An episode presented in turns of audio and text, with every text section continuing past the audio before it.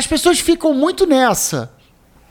Ah, quanto que eu tenho que ter para montar um provedor? Dá para montar um provedor com pouca grana. Dá para montar. Só que você vai ter mais dificuldade de avançar. Se você quer avançar mais rápido, aí é interessante você ter um pouco mais de dinheiro.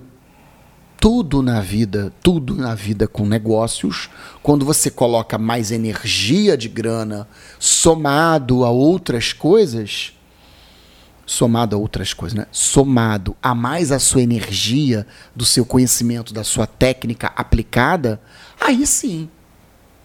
Aí a coisa vai mais rápido.